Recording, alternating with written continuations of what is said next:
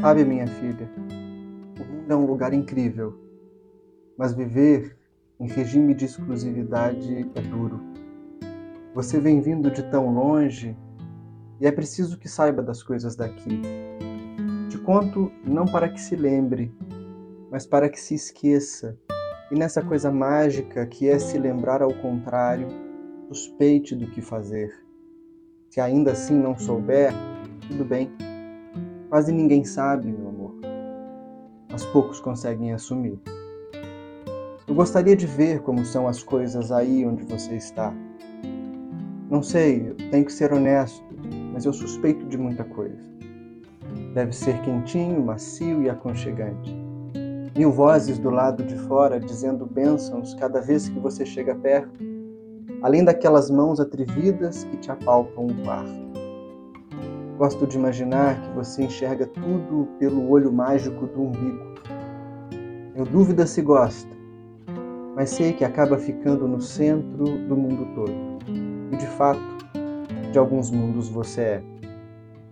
Acredito que você vai nascer no dia 12 de abril, mas não me pergunte o motivo. Só sei que sinto assim. Tenho muitas chances de errar, mas se acertar seria insuportável. Desde que descobri que viria, sempre te soube, Isabela, e linda, e forte, e corajosa. Penso nas histórias inventadas que desejo contar a você mas acabo me emocionando. Como eu poderia inventar uma coisa para te contar, se na verdade sinto que vou sendo inventado com cada coisinha que descubro dia a dia, preparando o planeta para você desabrochar?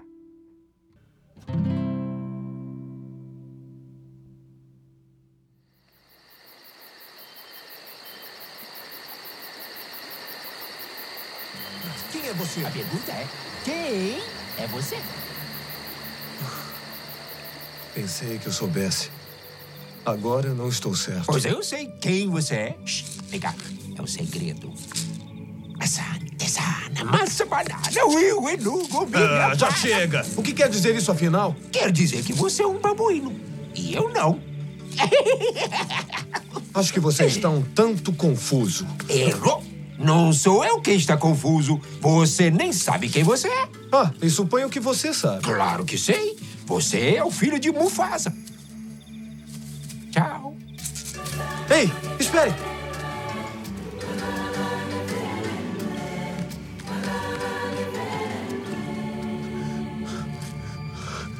Conheceu meu pai? Correção. Eu conheço seu pai. Lamento lhe dizer isto, mas ele morreu há muito tempo. Não? Errou de novo. Está vivo e vou mostrá-lo a você. Pode seguir Rafik, ele conhece o caminho. Vamos!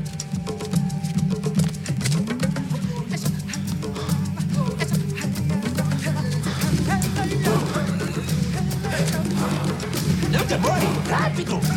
Ei, oh, espere, espere! Vamos, vamos! Quer ir mais devagar?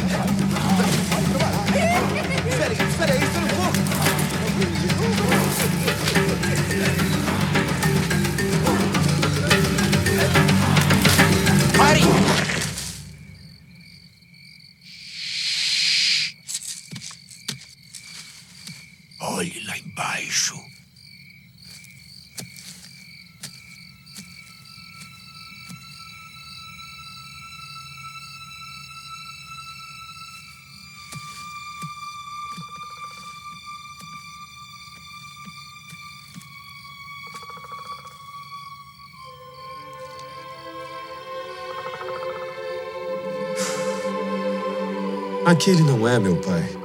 É só o meu reflexo. Não. Olhe com atenção.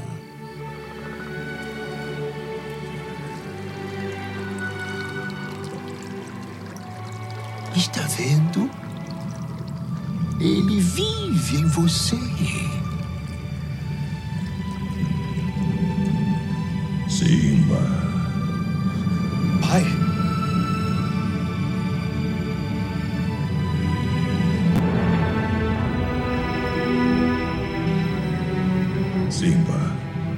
Você esqueceu de mim. Não. Nunca. Você esqueceu quem você é e esqueceu de mim. Olhe para dentro de você. Você é muito mais do que pensa que é. Você tem que ocupar seu lugar no ciclo da vida. Como eu posso voltar? Eu não sou mais quem eu fui. Lembre-se de quem você é. Você é meu filho e o verdadeiro rei. Lembre-se de quem você é. Não! Por favor, não me deixe! Lembre-se. Pai, Lembre-se. não me deixe! Lembre-se.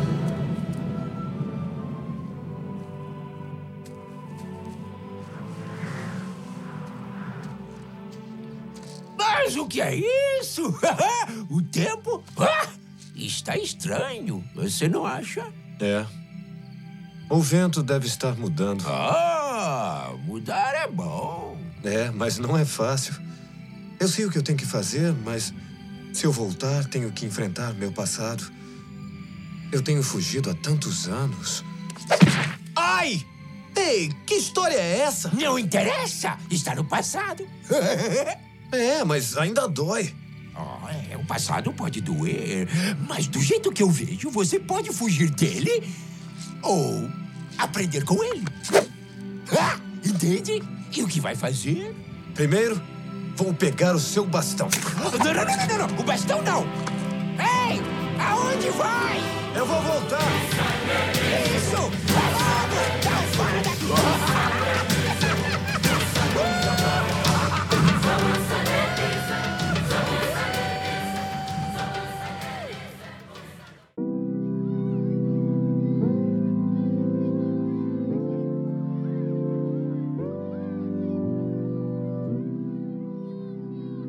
Olá pessoal, sou Vinícius Lara, sou psicanalista, historiador e você está chegando no Tá Freud, podcast sobre psicanálise e um montão de outras coisas que é produzido em parceria com a Bodoc Artes e Ofícios.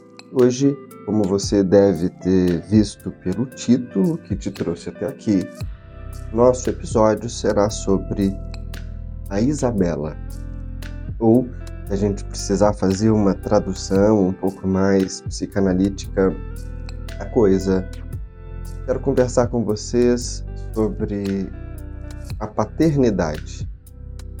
Isabela é o nome da minha filha. Então, comigo.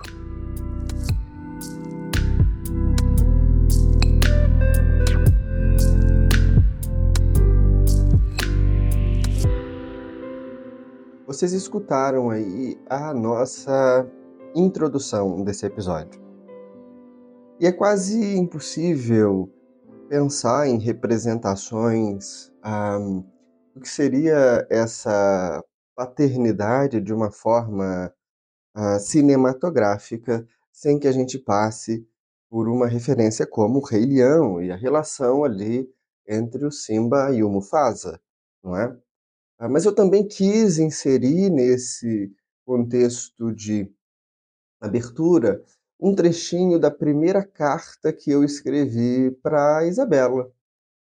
Desde que eu soube que seria pai, eu tive por hábito escrever algumas correspondências para minha filha, que hoje tem pouco mais de dois anos e meio, marcando momentos importantes na minha visão esse percurso que existe desde o momento em que eu descubro que você é pai e a vida que vai se construindo, né?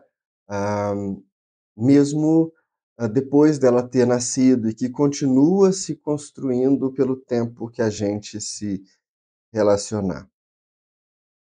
Eu pensei bastante sobre a gravação desse episódio e não tenho como é, não deixar claro aqui desde o princípio se trata de um episódio para mim muito, muito, muito especial.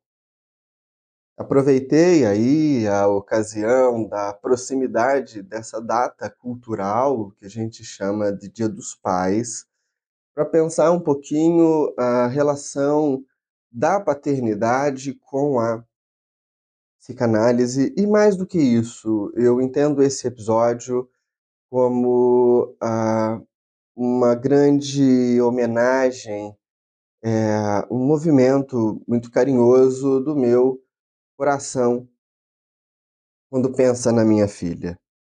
E daí, antes de falar assim mais detidamente sobre aquilo que a gente pode uh, buscar na psicanálise como um referencial teórico para a paternidade, eu acho que vale a pena pensar um pouco na dimensão do que foi esse movimento atravessando este que vos fala, né? Atravessando o pai da Isabela, atravessando o Vinícius. A Isabela foi uh, um bebê, em alguma medida, muito esperado.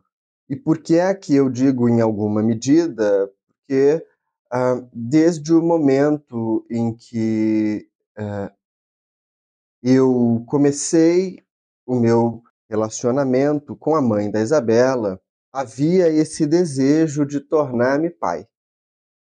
E nós vivemos é, muito tempo juntos tentando construir essa perspectiva uh, de modo que pensar uh, nessa criança que poderia nascer em algum momento dessa convivência era algo muito gostoso, especialmente para mim.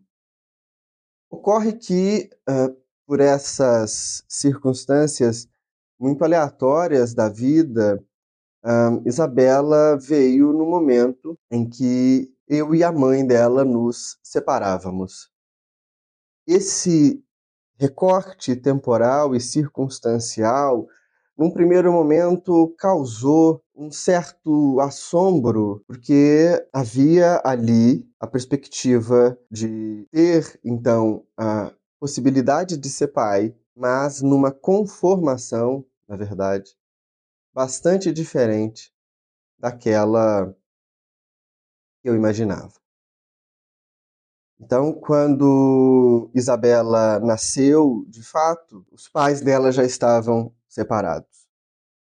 E eu quero começar a pensar um pouco essa dimensão da paternidade, uh, retomando o dia do nascimento da Bebela. Me lembro que quando ela nasceu, ah, eu estava no hospital acompanhando o parto e a escolha da mãe foi que ela nascesse de parto normal. Tudo acabou se organizando de uma forma muito auspiciosa para isso. Ela teve a dilatação, o trabalho de parto durou algumas horas, mas foi tempo foi um tempo menor do que outros casos que nós tínhamos estudado. E no meio da madrugada, então, depois de algumas horas, né, como eu disse, de, de trabalho de parto, a Isabela veio ao mundo. É, ela viu o mundo pela primeira vez. Eu não tenho como falar e não, não vou falar de sensações é, que possam atravessar esse momento do ponto de vista uh, da mãe por um motivo muito simples. Eu não sou mãe e não tenho essas sensações.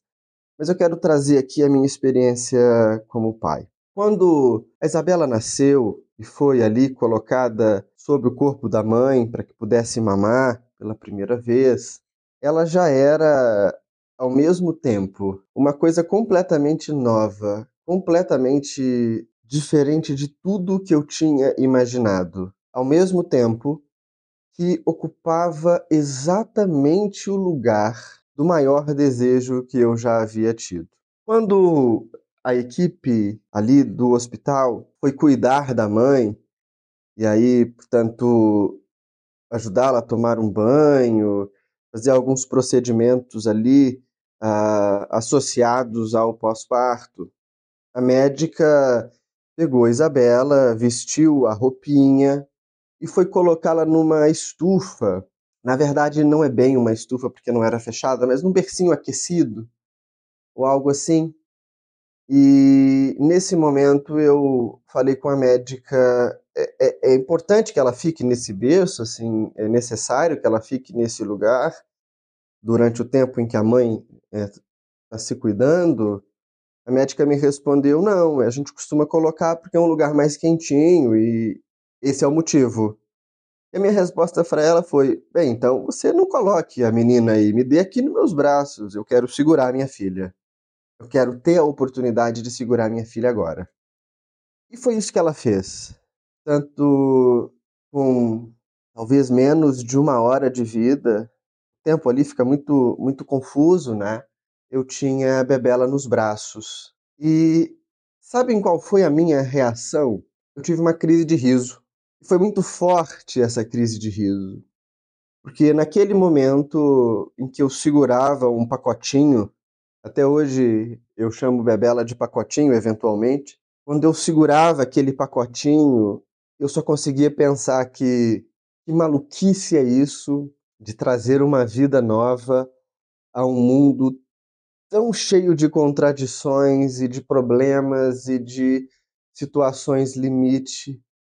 Uh, em um mundo que naquele momento era um mundo pandêmico é, e ao mesmo tempo que maravilha era justamente trazer um bebê naquele contexto.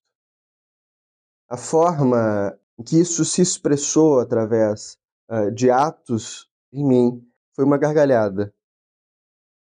E eu ri alto, pensando que minha filha havia nascido.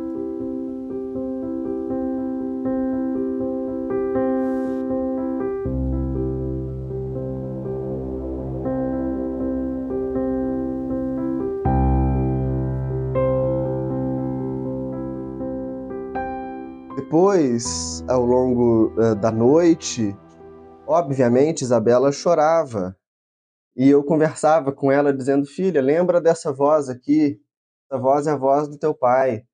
Nós já conversamos muito quando você estava dentro é, da barriga da mamãe. Não precisa chorar." E por óbvio que eu racionalmente tenho muito pouco que me faça acreditar ou crer que a Isabela me escutava de fato, mas quando essa voz diferente aparecia ali no ambiente do quarto, ela de fato se acalmava e eu começava a contar uma história de uma Isabela que, ouvindo a voz do pai, deixava de chorar.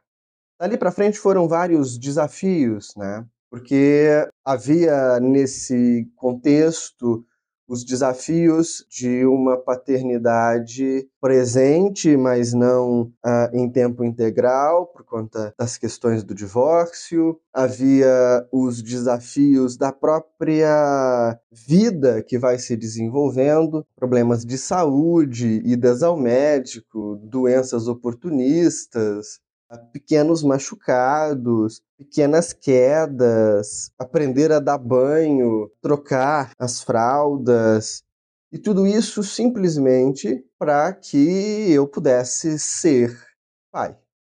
Mas o que mais me chamava a atenção nesse processo é que, na medida em que eu cuidava da minha filha, portanto, desde que saímos da maternidade, eu cuidava com banhos, trocando o bebê, cuidava ministrando medicação. Eu estava ali alguns dias por semana dedicados a cuidar dela, a passar noites com ela, ah, para que a mãe pudesse descansar um pouco. Enfim, eu ouvia das pessoas ao redor coisas que me chamavam muito a atenção. Eu ouvia as pessoas dizendo: você é um pai fora do padrão. Olha, você está fazendo muito mais do que um pai que vive junto com a filha faz.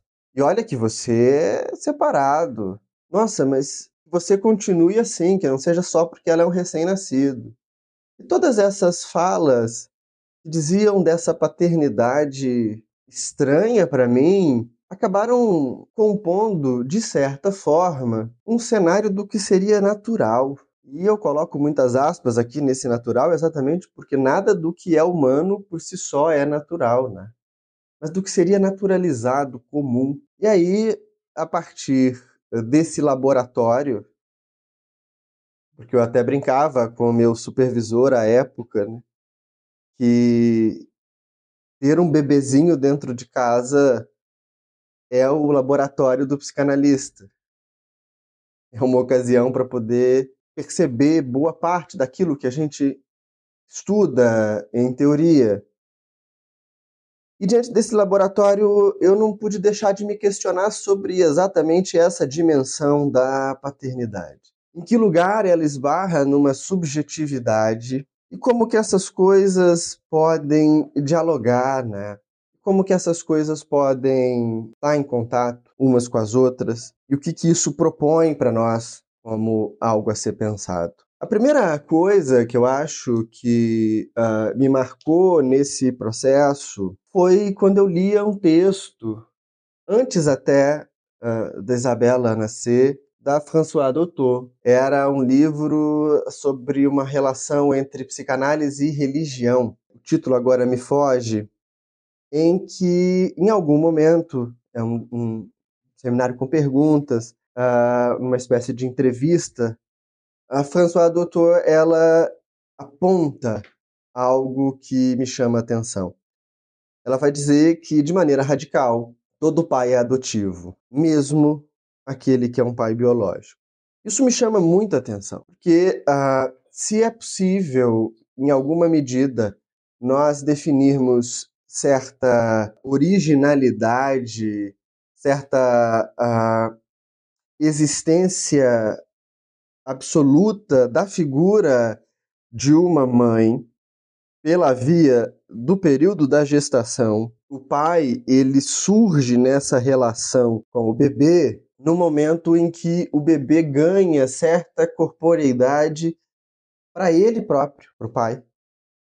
Então, ainda que se fale de um pai biológico, esse pai, em alguma medida, será sempre um pai adotivo. Quando o bebê vem ao mundo, esse pai se apropria da função paterna. E pensar sobre isso é interessante porque aponta, inclusive, para essa dicotomia entre sujeito e cultura na posição da paternidade. Pelo menos a mim, aí produz um, um direcionamento que parece interessante. Por quê? Porque, a rigor, quando nós falamos em psicanálise de pai e mãe, Claro, existe aí um registro da ordem da biologia que serve como primeiro referente, inclusive para que nós possamos pensar teoricamente, mas que ele não é uh, um, um, registro definitivo do debate, porque nós vamos uh, compreender que boa parte uh, dos textos que estão discutindo teoria psicanalítica se referem pai e mãe como funções, tanto função paterna e função materna. De modo que ser pai e ser mãe definitivamente não vai estar associado a algo da ordem de uma herança genética. Né? Nem mesmo exclusivamente a, a, circunstância de gerar a vida ah, dentro do próprio corpo.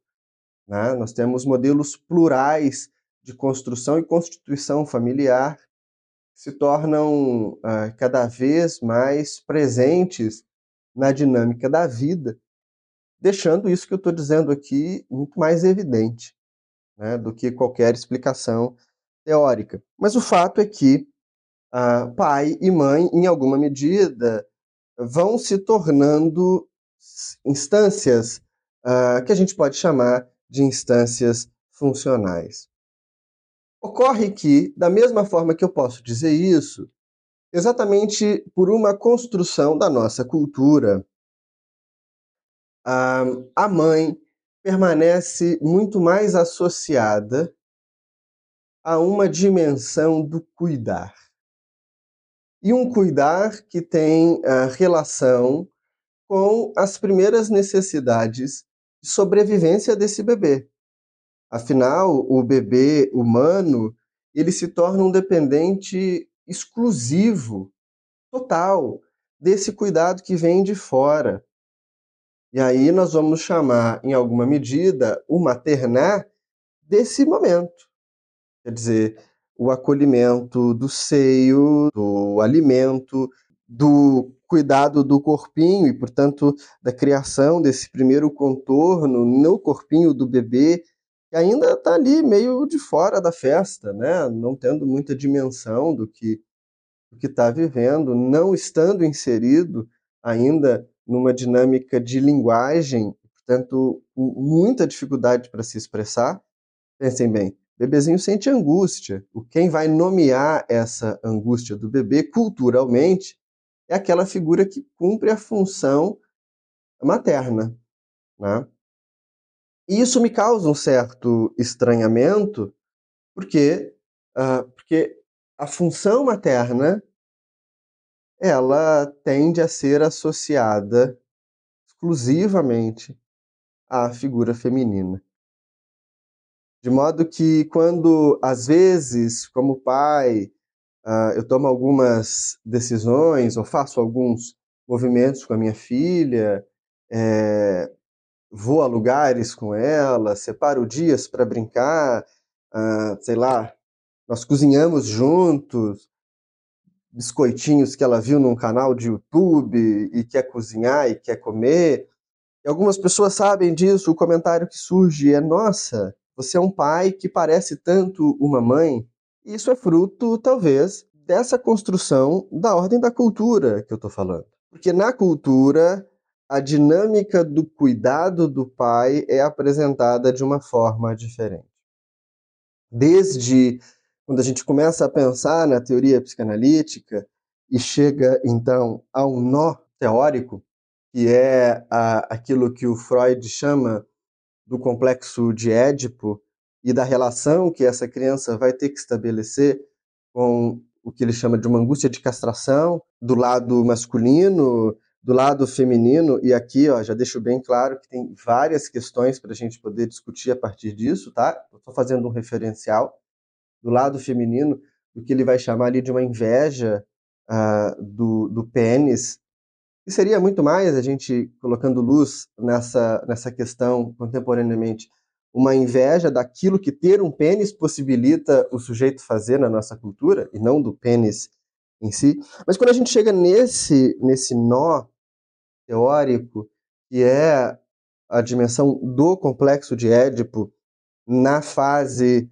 uh, fálica ali, na transição da fase fálica para a fase uh, genital de um desenvolvimento da libido, a figura do pai aparece como essa essa pessoa externa na relação entre mãe e bebê, criança, que vai tirar o bebê dessa dessa relação.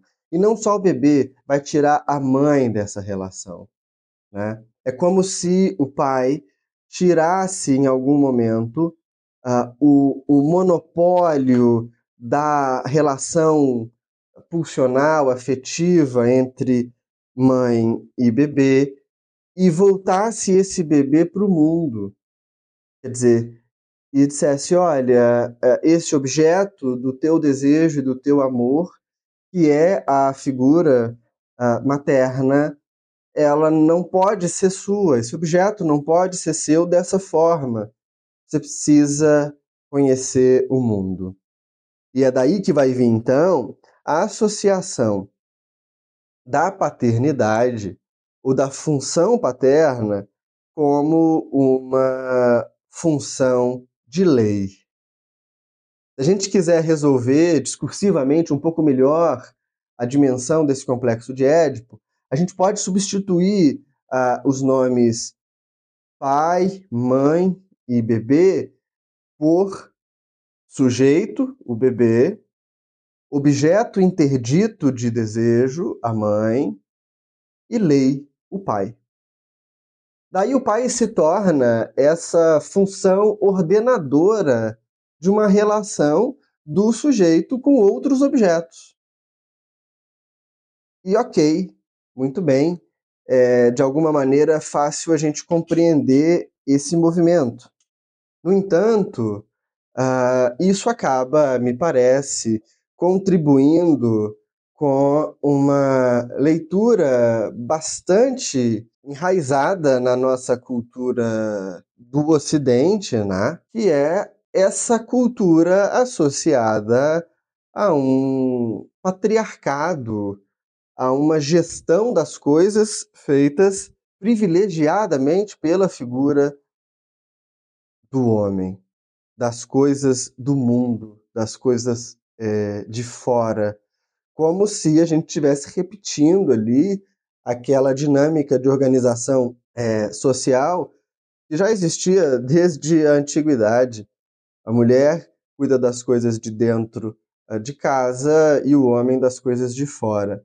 Ainda que a psicanálise seja uma expressão da modernidade, quando nós falamos de um pai que representa a lei e coloca a, a criança voltada para fora, nós estamos fazendo um recorte bastante semelhante, só que por uma via talvez um pouco mais sofisticada. Quer dizer, ainda que a gente possa dizer de uma reconfiguração dos agires, uh, ou do agir, acho que eu acabei de inventar uma palavra, do agir uh, social de homens e mulheres, em que pese que a mulher tenha uh, cada vez mais autonomia para fazer o caminho que deseja fazer, ainda permanece associada à função materna, e aí, de maneira tácita na cultura, à função da mulher,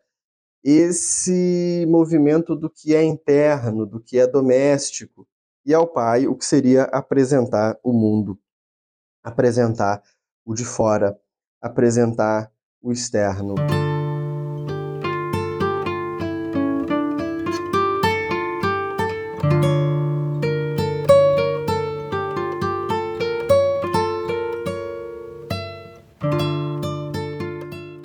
Isso é algo que a gente pode levar dias debatendo.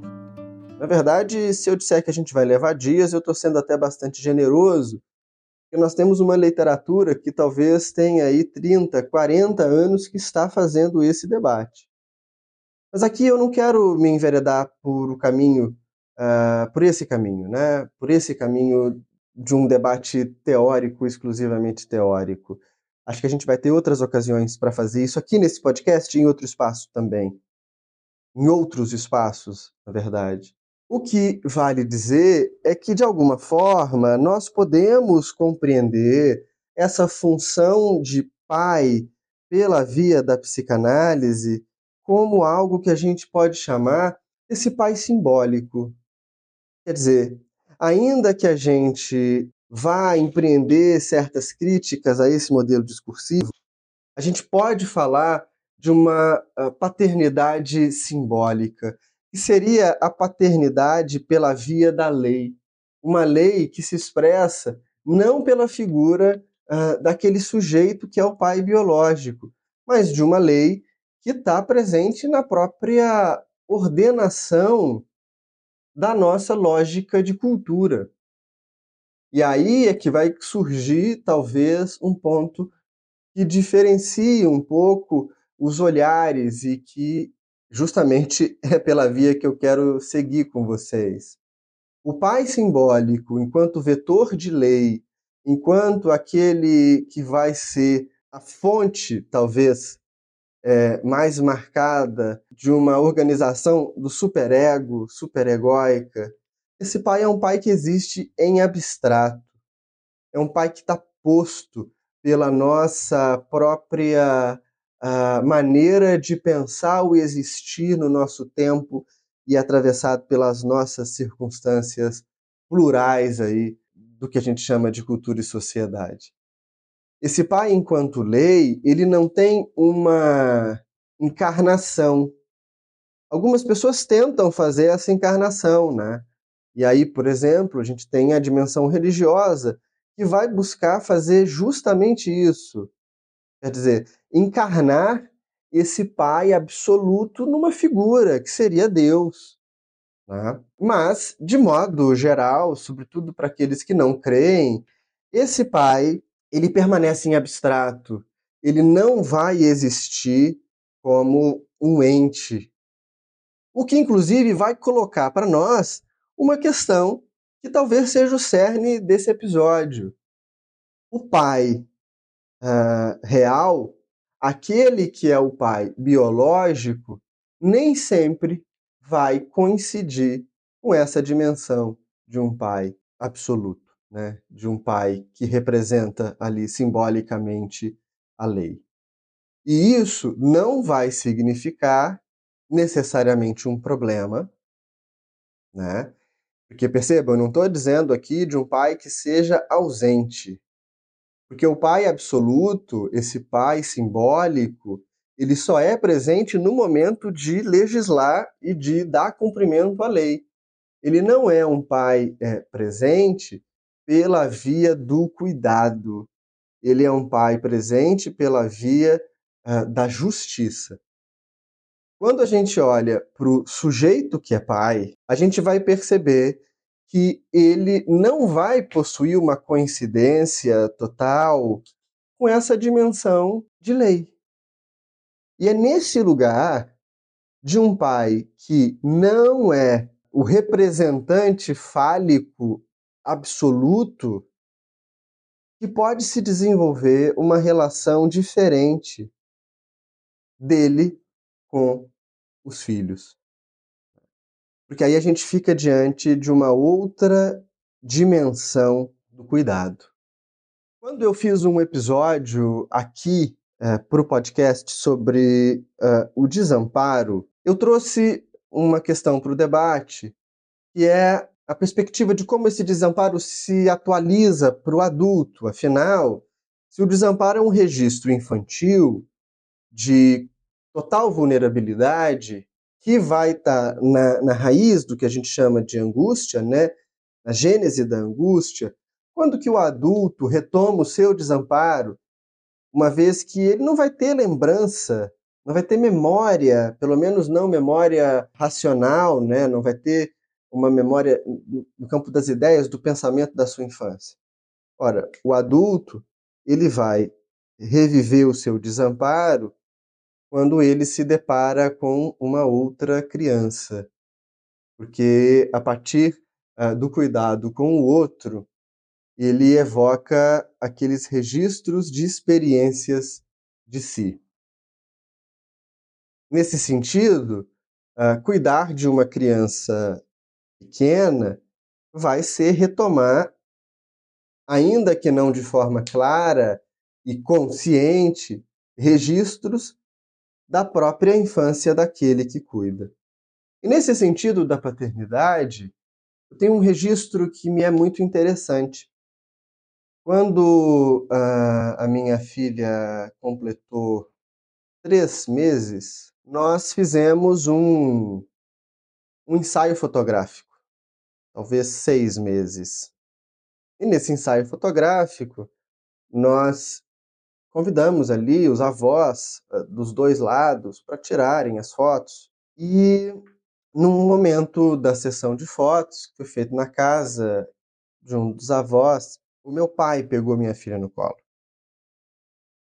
E ele ficou uh, um pouco assim, uh, sem jeito, ela ainda frágil, é, e ele sentado no sofá com ela no colo. E aquela cena foi muito marcante para mim.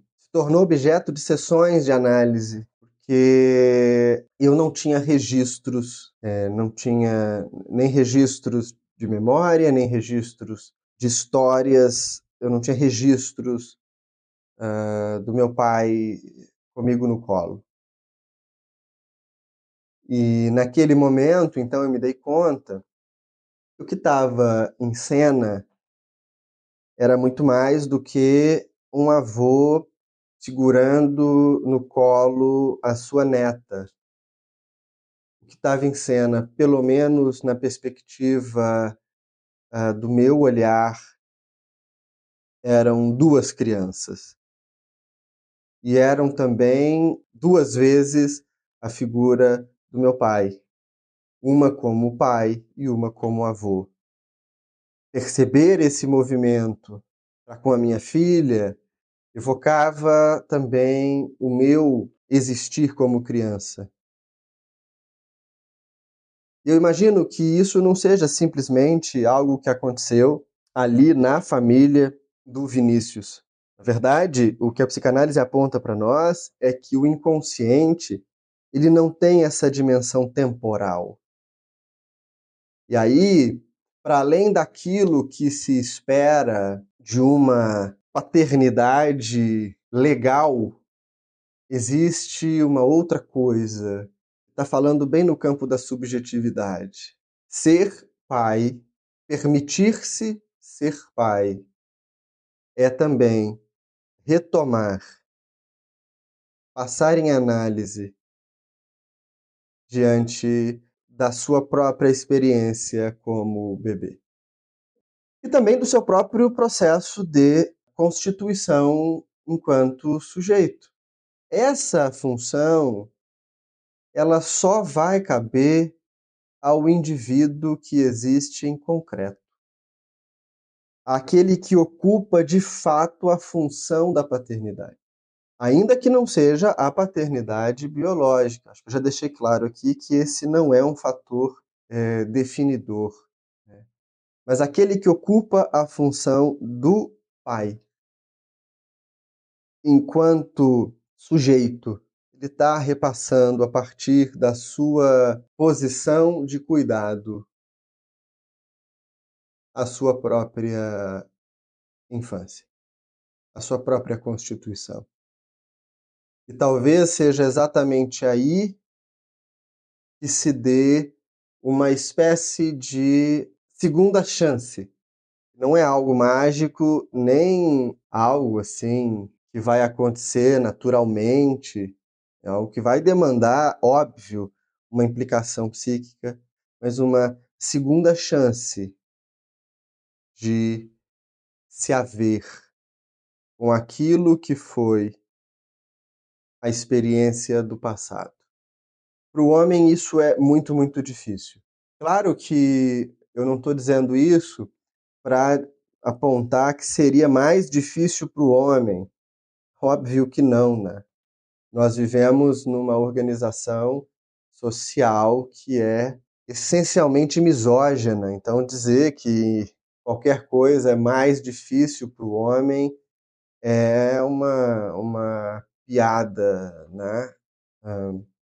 Mas tem uma coisa que é de fato um desafio, que é perceber o quanto desse discurso de uma masculinidade em abstrato, portanto, invulnerável, insensível, essa masculinidade padronizada, ela é inalcançável, por um lado, e ela também cobra um alto preço desses homens e uh, precariamente não conseguem outras formas de se organizar. A paternidade é uma, uma possibilidade interessante de que isso também seja revisto. Eu não desejo aqui que se você é, precisa rever as questões com a tua masculinidade, você tenha um filho. Tem outros meios. Mas, invariavelmente, no momento em que um bebê nasce você vai ser confrontado com aquilo que te constituiu. Aí a gente vai encaminhando então para o final desse papo, pensando uh, nas alternativas para lidar com isso que precisa ser visto. E que vai apontar para aquilo que a gente pode chamar de estratégias do cuidado do pai. É claro, vai haver uma dimensão dentro desse horizonte de lei, dentro desse horizonte de normatividade, uma dimensão que está em transição, mas que ainda perpassa uh, de maneira muito substancial a nossa cultura, vai.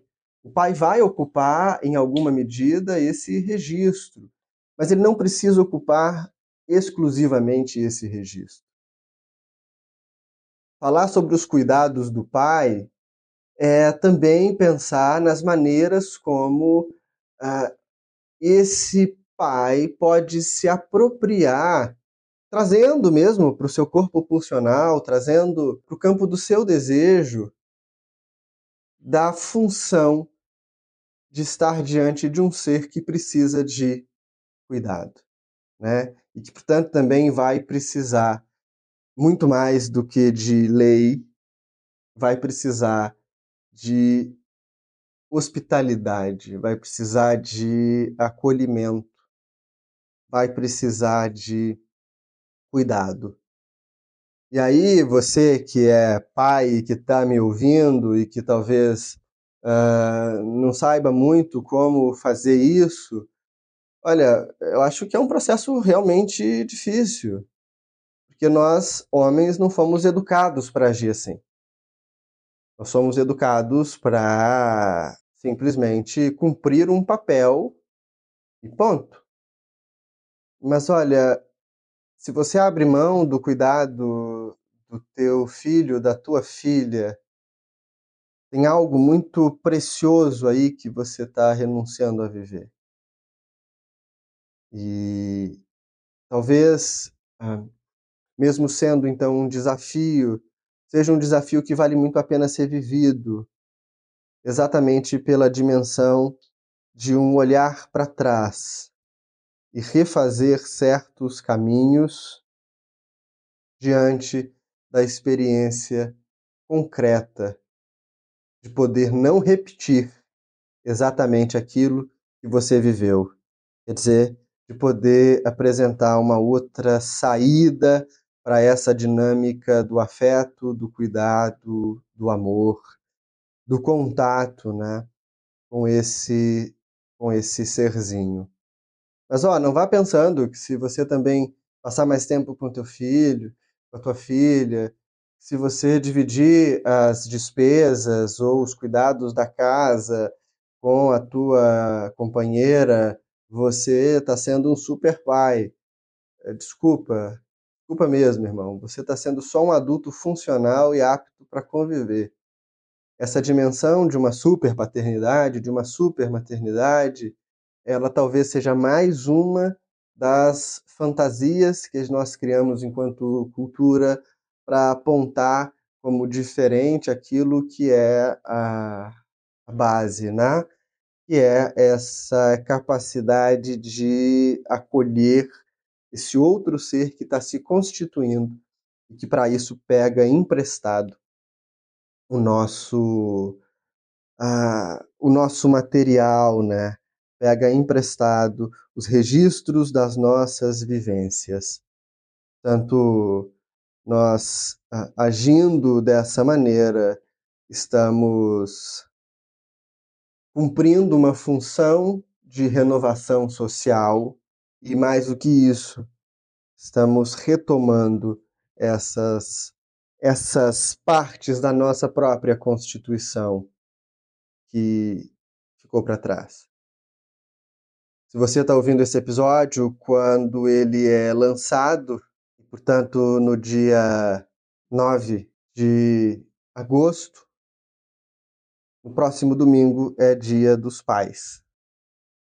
E eu espero que você possa viver uma experiência de paternidade que seja transformador. E aí, para as pessoas que nos escutam e que ou tiveram de se despedir cedo demais dos seus pais porque partiram pela morte, ou que nunca foram presentes, ainda que essa função biológica é, é, não esteja ali, existe a função afetiva da paternidade. E eu desejo que ela também seja fonte de reordenamento para você, tua visão de mundo, enfim, o teu estilo do existir.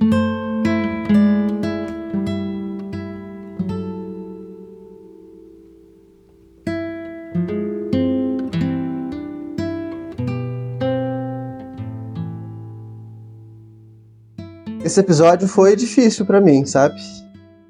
Várias vezes eu parei a, a gravação e me emocionei. Um, quero indicar para vocês duas referências. A primeira é um livro do Joel Dor que se chama O Pai e Sua Função em Psicanálise. A segunda indicação é o filme After Sun, um filme recente. Mostra a relação de um pai com a sua filha, mas um pai que está atravessando um percurso depressivo uh, e que ao mesmo tempo está ali se reinventando para manter o contato com a sua filha. Vale muito assistir a esse filme. E o texto do Joel Dor é uma grande proposição de síntese é, em torno dos significados da paternidade na psicanálise. Tá bom? Se você está chegando pela primeira vez, segue a gente aí no seu agregador de podcast.